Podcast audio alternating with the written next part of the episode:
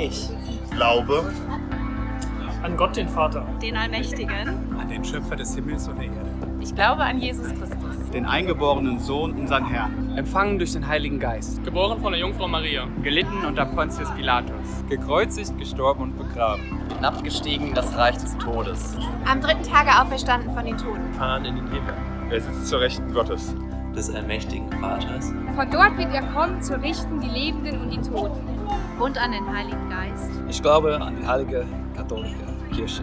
Gemeinschaft der Heiligen. Auferstehung der Toten. Und das ewige Leben. Amen.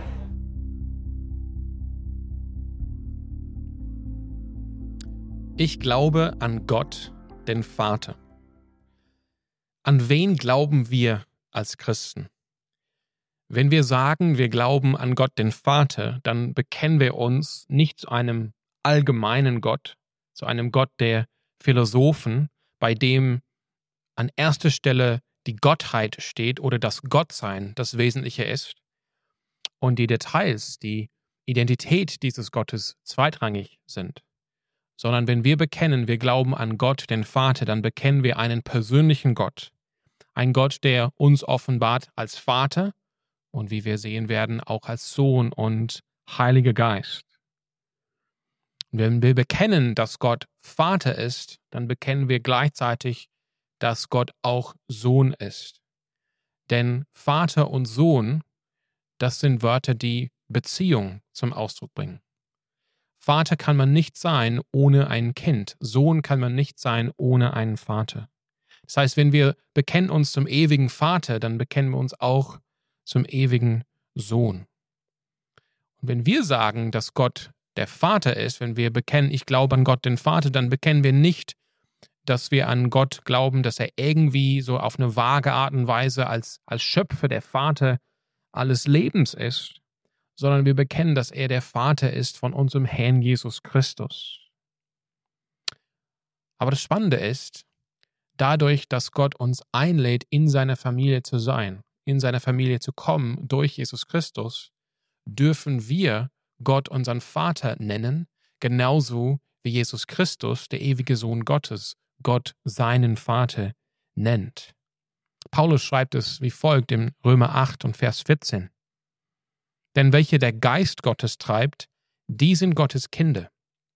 Denn ihr habt als Christen nicht einen Geist der Knechtschaft empfangen, dass ihr euch abermals fürchten müsstet, sondern ihr habt einen Geist der Kindschaft empfangen, durch den wir rufen, aber lieber Vater. Der Geist selbst gibt Zeugnis unserem Geist, dass wir Gottes Kinder sind.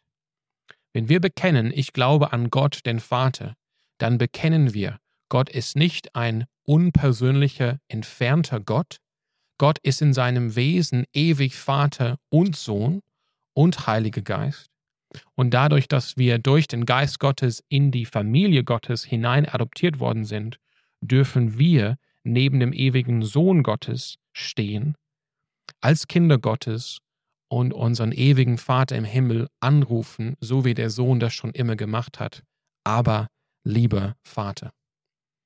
Vielleicht fragen wir uns, wie ist dieser Vater? Jesus Christus offenbart uns den Vater. In Johannes 14,9 sagt Jesus folgendes: Solange bin ich bei euch und du kennst mich nicht, Philippus. Wer mich sieht, der sieht den Vater. Wie sprichst du dann, zeig uns den Vater? Glaubst du nicht, dass ich im Vater bin und der Vater in mir? Den Charakter unseres himmlischen Vaters, zu dem wir aber Vater rufen dürfen, der wird uns offenbart durch Jesus Christus, seinen Sohn. Und das bringen wir zum Ausdruck, wenn wir bekennen, ich glaube an Gott, den Vater.